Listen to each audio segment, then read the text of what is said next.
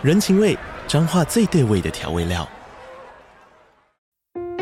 人，你在这端，我在那端，各自忙碌又相互牵挂。情，街角的吵杂声传递温暖与思念。味，是从每一个转角飘出的乡愁。这里是彰化县政府 Pocket 节目《彰化早咖》，我是主持人内克。从彰化大小事各具特色到旅游攻略，透过轻松有趣的访谈，带着大家走进最在地的早咖。准备好了吗？彰化的故事，我们说给你听。以上为彰化县政府广告。安妞哈塞哟，打开话匣子，韩国趣事聊不完。我是兰妮，我是索尼克，收听韩国话匣子，带你哈韩零时差。 안녕하세요，欢迎收听这一集的韩国话匣子。今天我们要跟大家聊的主题呢，是关于这个台湾跟韩国的文化差异，就是一些呃在韩国很常见，但是在台湾可能比较少见或是已经消失的这个产业哦。所以，我们先第一个想跟大家聊的就是像最近这个韩剧《浪漫速成班》里面有提到的这个小菜专卖店。其实这个小菜在韩国基本上应该是每个家庭都要吃这种韩式小菜吧，嗯、所以他们这个需求就很大，对，对不对？ 因为韩国人的餐桌习惯上是一定要配小菜，嗯、最起码最起码你要还要还要有那个泡菜嘛，还有一些其他的小菜来配。所以，我我记得我们之前有一集有聊到，就是因为韩国人上班比较忙，所以他们很常会冰箱会冰一堆小菜，然后回去可能煮个饭以后，然后就小菜这样搭搭着吃就可以了。嗯嗯嗯、然后最近那一部很红的那个《浪漫速成班》的那女主角，她也是经营一个那个小菜专卖店，可能这。大家有看韩剧就就知道，就跟我们想象中的不太一样。因为我印象中，我以前我妈可能会去菜市场买一些，就类类似功夫菜或其他菜回家，哦、或者是其，对对对对。但是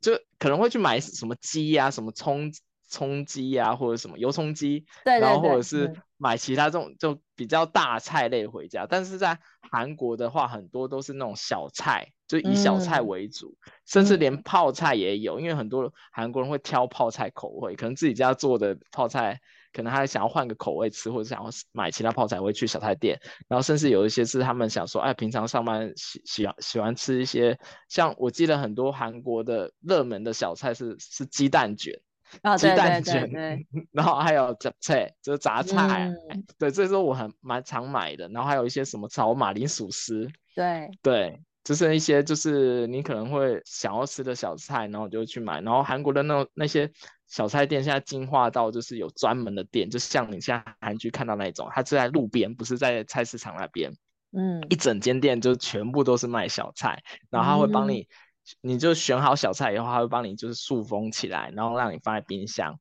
然后你可能就是要吃的时候微波一下，或者直接拿出来吃就可以了。对啊，这个是不是在台湾是不是几乎是看不见？现在是也是没有这个风气，对吧？在台湾就没有小菜专卖店。我觉得要专卖小菜是比较难，因为通常这种都会，应该说这种现成的菜啊，就是现成的熟菜，嗯、通常会在那种百货公司的美食街、地下街，它会有这种专门卖，你可以就只只是去买它已经。呃，现成的，比如说像你刚刚说的那种大菜也有啊，就是呃，嗯、可能你可以去买个鸡肉，然后买个什么笋丝，或者是那种什么炒菜，就是那种是现成的熟菜，它会在就是百货公司会有，嗯、或者是那种早上如果去那种传统市场，然后它也会有那种已经帮你就分好一盒一盒的，嗯、像台湾人很喜欢吃的那种。呃，一般的那种干丝啊，或是一些卤味、卤、嗯、味拼盘，我还蛮常看到的，就是会有那种卖猪耳朵啊，或是什么呃卤豆干、卤花干这种，这种就是方便家庭主妇，他就不用煮了，他就可以直接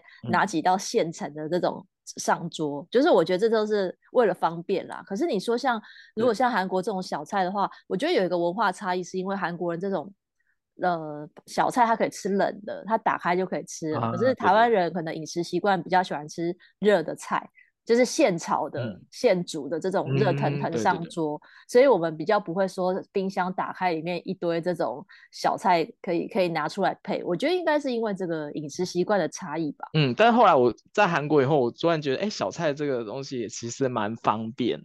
嗯，因为有时候你上班回来比较晚，然后你想要赶快吃个饭的时候，就冰箱里面几个人拿出来，然后甚至有几个放微波煨一下，然后就可以马上吃。然后再加上韩国不是很流行那微波白饭嘛？哦，对啊，其实就是很快，就是一分钟出，就是马上就可以上餐桌吃饭，就三分钟啦，就是微波完了以后，你就可以有些东西微波完了以后，你就可以马上就可以吃到，我就觉得还蛮方便。嗯、因为韩像像女主角那个餐厅，它有卖卖一些比较大菜的，它也会做成。做成这两到三人份，然后把把你塑封起来拿去卖。因为我记得有一集好像有稍微瞄到，他还有卖那个酱蟹，哦、oh.，就是韩国人很爱吃酱蟹，就是有几个是，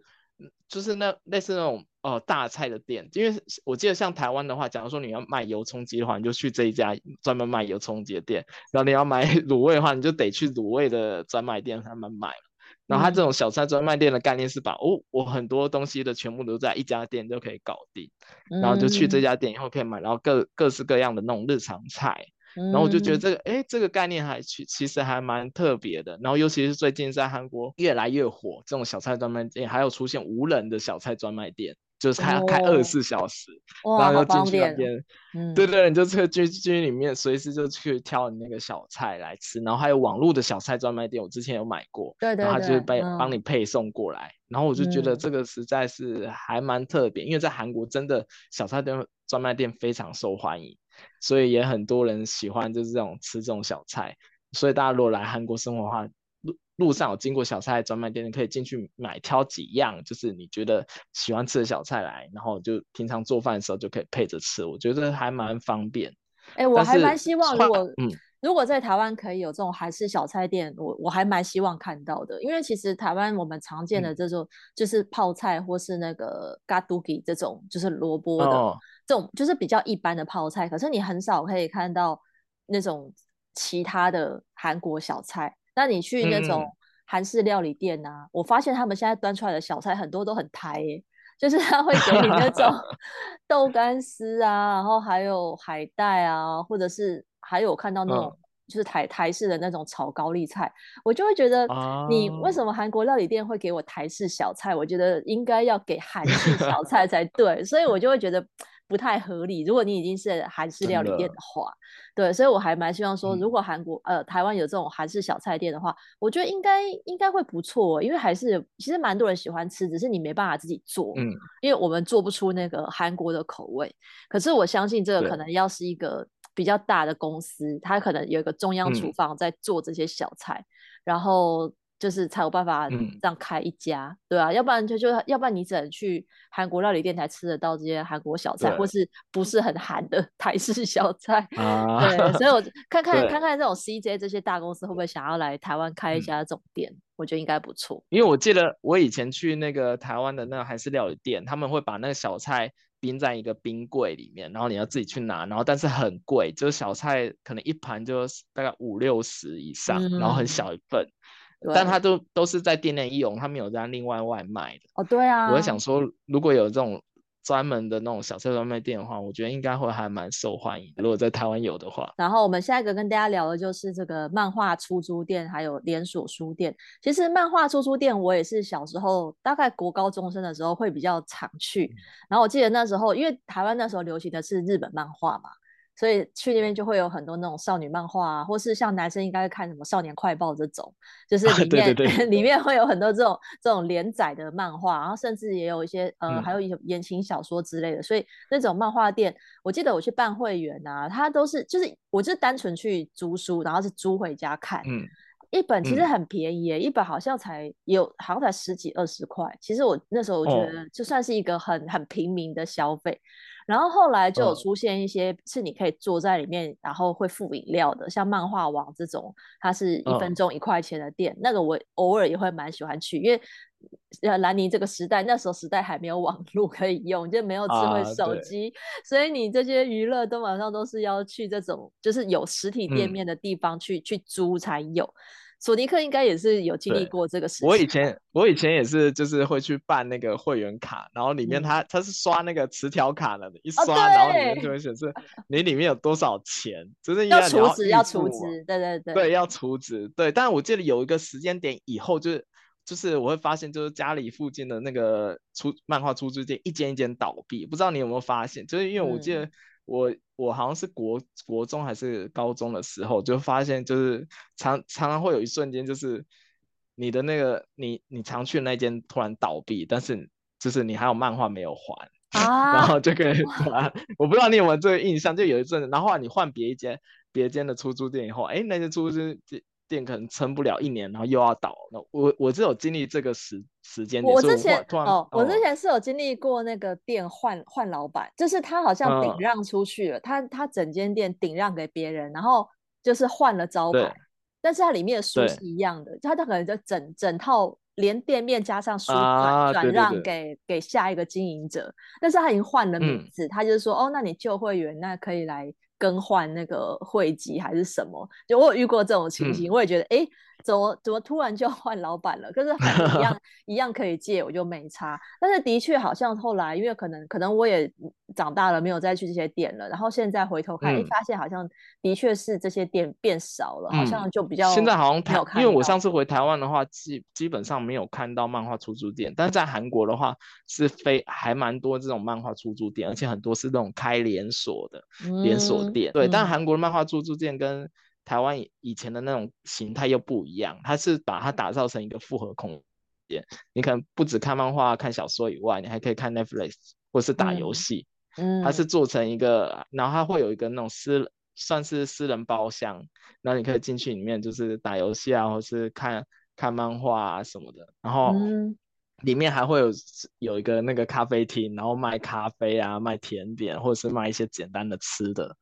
对，然后是这种东西是现在可能年年轻一辈的韩国人他们会喜欢去那边，他可能就约约个会，他也不用花多少钱，他是一、啊、这个算起来应该是算，嗯，应该还是算起来是便宜的吧？对，蛮便宜的。然后你就可以去去里面，你就可以找喜欢的漫画看啊，或者你看 Netflix 看一集这样子，我就觉得还蛮划算的。就是他们约会成本也不用花那么多，嗯、但是就可以找一个好地方，然后这样子看。因为其实，在韩国的话。大部分年轻人看漫画也是喜欢看 Webtoon，就是网网上网漫，嗯，对对对对对，然后看网漫比较方便嘛，然后变成是像他们那一些以原本以前的漫画租租店，他是把它转型成变成类似一个就是约会的空间，或者是休息的空间，嗯、就是休息的个人空间。嗯、对对对，这样子才有办法赚钱。可是台湾好像就是一个断层，就那那个时间点以后，就是出租店少了非常快，就基本上没有。而且我觉得，因为后来就是有智慧手机之后，现但现在大家人手一机，就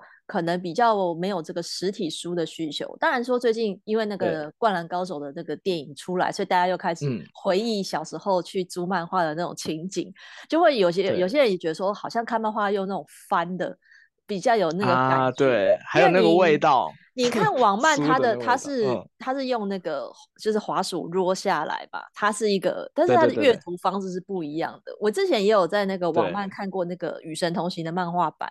那然后我觉得 Web Webtoon，我觉得感觉看起来好像真的差了一点感觉，就好像不是在看漫画，嗯、可是是看一个图文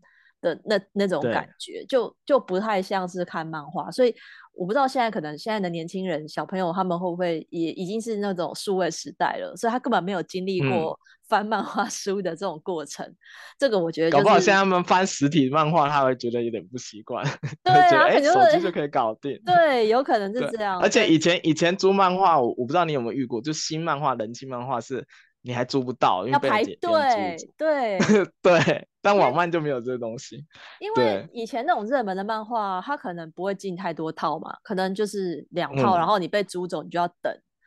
然后我也其实也不想要租到那种很旧的，就是如果你被翻，嗯、有些被翻烂了，你知道吗？就会觉得那个感觉有点脏脏的，我也不想要借到比较比较比较脏的还是什么，所以我以前还会挑一下。对，所以我就不知道说，假设现在还有这种。这种书、这种这种漫画店，它可能也就像韩国那样，它要转型成复合式，才有办法赚钱。然后另外像是那个连锁书店也是，就是刚刚说你有说他觉得好像上次回来台湾，觉得台湾的书店变少了。其实我觉得这个的确是，不知道从我感觉是从几年前就开始，以前那种满街都是金石堂啊，然后就是一些这种书店、嗯、连锁书店的确是少了非常多。然后后来像是成品书局也是也是关了很多比较很多点很多据点都不见了，所以我现在也觉得说好像、嗯、好像我走在台湾路上的确是呃没有那么常看到书局的感觉。但是我想，我看我是看到有一些那种现在可能是比较小众的那种独立书店，它还生存，嗯、可是它就是不是以那种大众书店的经营方法，它就是卖一些比较不是非主流的书，然后就会有这些比较文青的人。会去，嗯，可是你说真的，书店要赚钱，我觉得好像蛮难的，就是他一定要卖一些有的没的才会赚，嗯、因为很多人只看书不买、啊、我觉得会不会是因为台韩的看书文化的差别？因为韩国的话，书店是满街都是，嗯、就甚至你是因为韩国有两大连锁书店，一个教保文库，一个永丰文库，对对对，嗯，有的时候这两间店开很近，然后还是可以竞争，就是还是两间店都不会倒，嗯，然后像因为我不。兰妮，你之前住江南那边，好像有一间是啊，教保文库。教保文库，对，我有去。对，教保文库，但是其实，在靠近江南，在那边还有 Yes 二四，还有一堆有的没有的，就是书店。嗯。但他们都还是可以生存。嗯。因为我，因为我每次去韩国的书店的，都会看到一堆人，就是坐在那边看书，而且他们还是真的会买书的那种人。就是，我不知道大家有没有发现，韩国的书店，它一次会开很多个柜台。因为像最大的那间叫保温库，它是分区都会有柜台，然后每一每一个柜台可能开四五个柜在收结账，但是你有时候还是要排队。但是在台湾的话，我比较少看到，就是哎需要那么多结账的人，就是书店结账的人就比较没有那么多，就感觉在韩国是他们那看了书以后会比较多人会愿意花钱去买。买书，我觉得也有可能，也有可能是那个读书风气啊，因为最近就是那个首尔市政府也在那个光化门广场附近那边开了一个那个书香的。这种呃广场，然后让就首尔市民可以在那边看书什么，嗯、然后就是好像有那个风气，然后是在那个像，然后像 COEX 的那个那个星星空星月图书馆，啊、哇，那个我那时候去朝圣的时候也觉得哇好棒哦，我也想就是坐在那边看书，然后在那边、嗯、在那边逛，你也觉得感觉很好，就是好像被被书香包围那个感觉。但是台湾我觉得有可能是。不见得是看书人那么少，而是他们都改成就是在网络书店买书，嗯啊、就是就是方便又比较便宜，所以他们就就只是买书，或者是也有人是改成看电子书，他就不买实体书了。嗯、我觉得也有这样的变化。嗯、可是的确是，如果跟韩国比起来的话，好像没有这么，就是你肉眼看到的这种书店真的是变少了，对，对啊。所以我觉得的确是可能那个受到这个数位化的影响，嗯、我觉得实体书可能很，我觉得台湾比较会比较。就是你说 CP 值这个 价钱，知道我以前以前去金石堂那些的时候，我也是会哎、欸，我觉得这本书我想买，但是我会可能就立马开开就是网站，就是搜寻一下，哎，可能博客来、金石堂哪一个书比较便宜，因为通常网络书网络都比较便宜嘛。对啊。然后然后我就想要在网络买，但是在韩国是我发现他们就哎、欸、看到这本书喜欢，即便是立刻买门市，对，即便门市比较贵，他会是立刻买。这我觉得这是消费习惯的差异，所以我在想说，会不会是因为呃韩很多韩国人会习惯是立刻买，所以那些书店还是有赚钱，所以他还可以就是不会倒，还可以就越开越多家。可是台湾人是比较精明，就是他们可能会去精算，哎，就是我在网络上七九折，那我当然是在网络上买，只是可可能会有这样的差异，所以实体实体的书店可能没有办法。赚到钱，反而是网络书店比较赚。我记得以前去，因为以前有呃敦南成品，以前就是在那边，它的环境弄得蛮好，很多人他就在那边看书，我也很享受在那边看书。嗯、但是我觉得像我这种就只看不买的人应该蛮多的，所以他就是，是 对，就是我在那边看一看，我不见得要买回家嘛。可是后来他们也是很多书，他就把它封起来了，嗯、就有一些书，对，台湾会封书，对，他 不让你在那现场看，你要看你就非得要用买的，也有这样。可是我是觉得。其实也不用那么小气，我觉得就是会买的人就是会买，不会买。哎、欸，可是韩国韩国我很少看到有封书的耶。是啊、哦，韩国的书店我看他们都是直接就是给大家看哎，我觉得应该，我觉得很可能真的是消费习惯差别，他就抓着你，哎、欸，你看你喜欢，你会马上买，所以他就不封。我觉得这是应该是一个消费习惯的一个。也有可能在对韩国人来讲，那个书不算很贵吧。台湾的书其实大概是有大概两三百块，啊、然后其实实体店面很多也会打七九折啊。然后我常常都看到说，这些书它是不是就是故意先抬高售价再打七九折？我所以想说，为什么 每每一本新书都是七九折？就是你要有一个，好像你要给大家感觉说你有打折，就好像我赚到那种感觉，大家比较会买。现在如果书卖原价，我觉得好像比较难生存。我不知道啊，欸、我就觉得因为我我因为我之前不是出书嘛，其实我大概知道那个费用怎么算，嗯、因为其。实其实那个书书商拿到的价钱大概是定价的五折到六折之间，嗯，但是。对他他其实一其实定价很重要，因为定价决定于那个作者拿多少版税，对，所以、嗯、所以定价越高的书，其实出版社负担越大，然后书店也会越少进书，因为它 都是拿到一个折数嘛，对，所以它台湾的很多书都会定在大概三百多块，三百三百左右的那个价钱，嗯，对，所以越高就比较难买。对，这题外话，我觉得书 我也可以想象，要不是一本书超过五百，应该应该很少人会下手去买。嗯、就是大家会对书有一个既定的价格带，就会超过这个价格，我就觉得它贵。所以我觉得这个这个的确也是啦。嗯、对，就是顺便跟大家聊一下。嗯、然后跟这个，嗯、我觉得跟这个蛮相关，就是唱片行。唱片行在台湾的这种实体唱片，真的就是跟我。以那种呃以前会买唱片的时期比起来，那真的是少非常多。因为兰宁自己在高中的时候就很很喜欢逛唱片行，然后我那时候会买的是，哦、我其实我一开始其实是喜欢买西洋唱片，就是我喜欢以前有追这些呃像什么新好男孩这种 Backstreet Boys 的这种、嗯、呃国外的男男孩团体，然后我就会去买他们的唱片。嗯、然后后来高中的时候，我会买一些这种日本的单曲 CD。日韩的啦，我那时候还要买 S.E.S 啊，酷龙、嗯、那时候我都有追，嗯、所以我会买这种。他们很喜欢出单曲，就是我发现那时候它不是整张嘛，嗯、那单曲一张一百多块还行，我就会去，嗯，呃，北车那边有个佳佳唱片行，他专门会进这种日本跟韩国的，我就去买。但是以前比较红的是，嗯、像台北车站那边有玫瑰唱片嘛，然后玫瑰、大众跟光南这几家算是，对，就是比较。呃，比较大型的唱片，然后比卖的比较便宜的，然后这些都渐渐都不见了。嗯，但是韩国的话，现在还是非常多 唱片行，其实还是可以看的。嗯、我那时候，因为我记得我小时候也是常常去玫瑰大众，但是好像在有一个时间，好像就是 CD player 被淘淘汰那个时候，嗯、然后那些唱片行就一间一间倒。但是相较相较之下，韩国还是有很多连锁唱片行，像教保文库里面还有一间也是他们旗下的连锁唱片行，只要在教保文库里的分店就会有的。嗯，然后还有很多其他的连锁的唱片行，像大家如果来明洞的话，还有一间叫 Music Korea 也是很很红的，它是专门卖给外国人的、嗯、的唱片行。对，然后后来我我刚才就跟兰妮研究一下，我想说，决定这个唱片行的那个生存会不会是因为偶像跟签唱会的关系？对，因为很。因为韩国的话，很多大家如果有在追星就知道，韩国为了要去参加签售嘛，他一定要去指定的唱片通通路买唱片，然后一现在都是一箱一箱买，因为你要买很多之后才 有抽奖抽中的机会啊。对，对而且韩韩国的是，哎，我今天是跟这个唱片通路合作，你要在这个唱片通路买才才能参参加那个抽奖嘛。那我明天、嗯、可能下礼拜去另外一个唱片通路。的签唱会，那呃签名会，那你就必须去这个唱片通路买。所以很多很多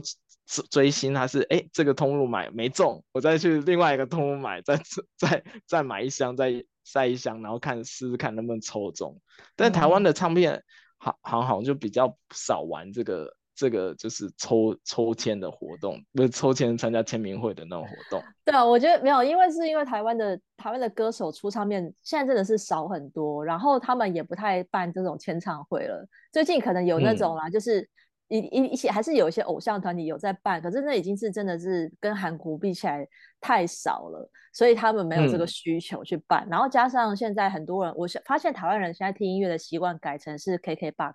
或是 Spotify。嗯就像听我们 Podcast 的很多听众，嗯、他们也是透过 KKBOX 跟 Spotify 嘛，就是你会愿意付那个每个月的订阅的金额去听唱片，嗯、可是比较不愿意就是花一个钱去买一张唱片，除非真的很支持那位歌手啦，就是会买唱片支持他，嗯、要不然好像没有理由。就是如果我觉得，我觉得还还有一个可能是就是偶像的关系，因为偶像颜值很高，因为、嗯、我觉得现在的追星。族他们买那个 CD，他们不会去听那个 CD，他是要看里面的那些歌词 本。哦、对对啊，卖卖里面的歌词，还、哦、而且现在韩国韩国 CD 还会抽小卡，就韩国专辑会抽，哦啊、就是每一直都每个专辑会有不同的小卡卡，然后你还要去集，有些人会去集，所以我这张哎抽不到我喜欢的小卡，我再去买一张。但是我觉得台湾的唱片行的不是唱唱片圈的风气好像比较少有那个小卡的文化。或者是什么，而且我觉得台湾比较红的、嗯、红的歌手都是实力派，至少我那、哦、我喜欢的是实力派，我就不会去颜值的部分。对、哦、我可能买一张就好，就不会再去买几张。就其实上你你里面附的那什么写真集那些，我也不是很很在意。我觉得但韩国的话就是不一样。嗯、应该是台湾整体的唱片产业的确是就是已经没落了一些。我还记得很久以前啊，那种如果出唱片如果卖得好，他会再出改版。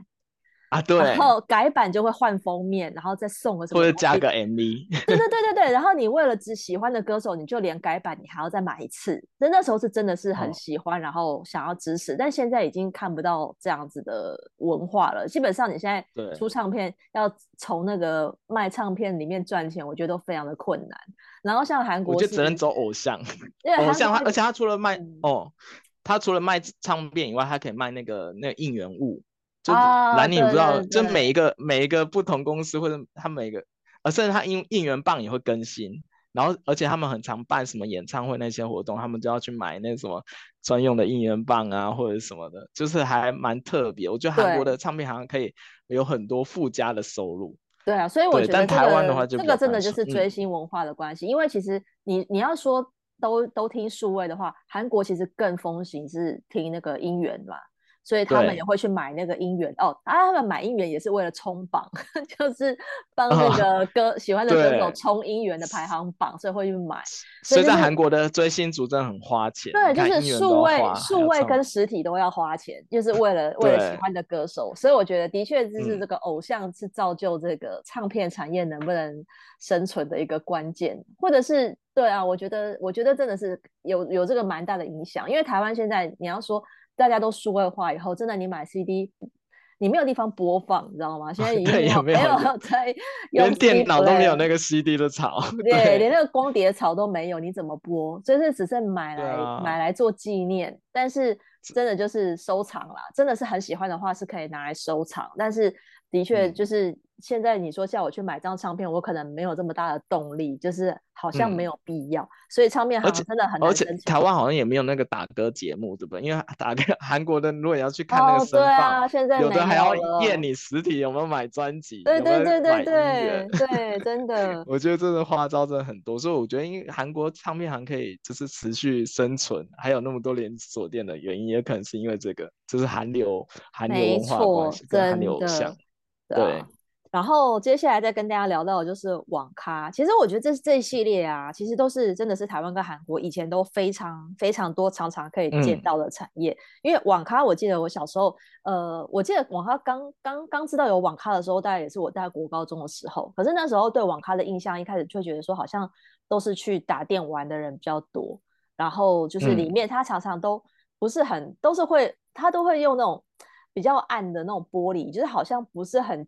不是很，就有点遮遮掩掩的感觉。我觉得以前会说要去网咖，嗯、好像不是一件很很健康、很正常的事情。是坏坏学生才会去。对对对对对，就是好像课去网咖。你你不会正大光明说我要去网咖，就是都偷偷的去。然后自我我记得我第一次去网咖，我是为了抢演唱会的票。然后那时候就是、嗯、因为我就怕我家网速不够快，所以我才特地去网咖抢票。啊、对，所以后来我就觉得说，嗯、哦，网咖至少是一个，就是它就是标榜网速快嘛，所以你去那边为了上网的目的啊，我觉得就好像比较比较 OK 这样。嗯、然后后来我有看到一些是现在的网咖好像没有那么多，嗯、可是有几间是规模比较大的，我有看到那种两两层楼的。然后有会发现好像是打、嗯、打玩电竞的人才会去，那一般人现在家里都有网络有 WiFi。就不会只是为了去上网去去那边，我觉得好像目的性跟、嗯、跟在韩国好像不太一样。韩国是去网咖当做一个休闲活动。对，因为韩国的网咖是满街都是，因为我觉得可能韩国的网络产、嗯、网络游戏产业比较发达，他们也有学校啊，也有电竞的一些比赛也很多嘛。嗯、然后还有就是。他们因为通常会去网咖，很多就是为了组组团打怪 或者是什么。像外国人很多人去网咖，也就是像南宁一样，他是要为了抢票，嗯，然后或者是他可能有些东西要影印或是要办公什么，就是他有一些作业要写的时候会去找网咖。嗯、所以韩国的网咖，而且韩国的网咖现在也很便宜，大概一个小时大概一千两百韩币。大概三十块台币、四十块台币就可以，然后你就可以打发一个小时，嗯、然后在里面玩很多事情。但是我记得台湾的话是有一阵子，以以前我读书的时候，网咖是非常多。那时候我记得刚开始一个小时要一百多块。然后后来就是网咖越满街都是，以后就可能一个小时三十二十，甚至包夜还有更便宜这样子。哦，对对对，对嗯，对对。但韩韩国跟台湾比较大的不同，是因为我个人还是觉得，就是因为韩国的网络游戏产业的问题。而且你刚才讲到那个抢票，我在想说会不会是因为。台湾现在抢票很多，要去 iPhone 抢，哦，要去对对对，大家 也不用去网咖了，所以他就网咖也没有办法赚到钱。对啊，所以还是少了。我就想说，对啦，因为、嗯、因为就是我觉得一样还是这个就是使用习惯的不同，但是我觉得现在应该还是、嗯、因为现在很多人，比如说他也有网络了嘛，有手机有什么，嗯、现在可能连连高中生他都不需要去网咖就可以上网了，所以他不见得是有需要，嗯、就是他的需求变少。那我觉得真的就是可能要连线打、嗯、打那个电竞的话，打怪，嗯，对，才也有组队打怪，那就有去网咖的必要。所以现在的话就，就对，真的，我觉得，我觉得我其实不知道他们靠什么赚钱啦，因为网咖其实它是提供个环境，嗯、但是你说它收费很高，好像也没有，没有到就是很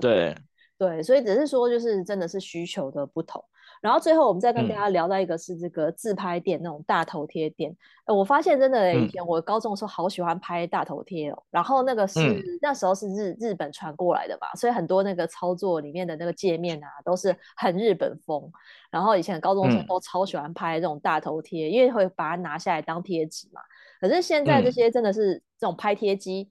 都、嗯、都很少看到了，然后现在比较有看到的是现在看到的。的大头贴机，它反而是标榜是韩韩式拍贴机，嗯、但是我那时候想说，韩式拍贴机跟日式到底差别在哪里嘞？对 就是韩国现在也韩国的韩国现在是几乎满大街都是那种自拍店，然后它也是一个机器，但它洗出来的不是那种大头贴，它是照片，哦、然后它里面会提供一些就是装饰的小物，也是其实我觉得跟以前大头贴机也蛮像，它也会提供一些什么法法式啊，生成一些衣服的一些装饰品。嗯，然后你就可以跟很多呃朋友一起去，然后它还有不同的背景，然后你可以就是拍成一个照片来回来做纪念。这、哦、这拍呃这照片机在韩国流行到就是有的时候你去比较热门的店，你还要排队，你才能 拍到这个自拍店。嗯、然后我就觉得很夸张，而且很多是那种连连锁的店，然后甚至之前像有些韩星他们会自己去呃自拍自拍店拍完那个照片放上 Insta。然后很多人就是、嗯、啊，就是很很多人就会想想要去朝圣一下那间那间自拍店，都就很大家也很常看到，所以韩国那个自拍店现在是越开越多。对啊，对，所以大家之后来可以去看看。我就是很久以前有拍在那个三清洞那边那个有拍过韩式拍贴，但是那时候他，嗯、我觉得那时候吸引我的是因为他店里有放几件韩服，就简单版的韩服。啊、对。然后我就想说，哎，反正我。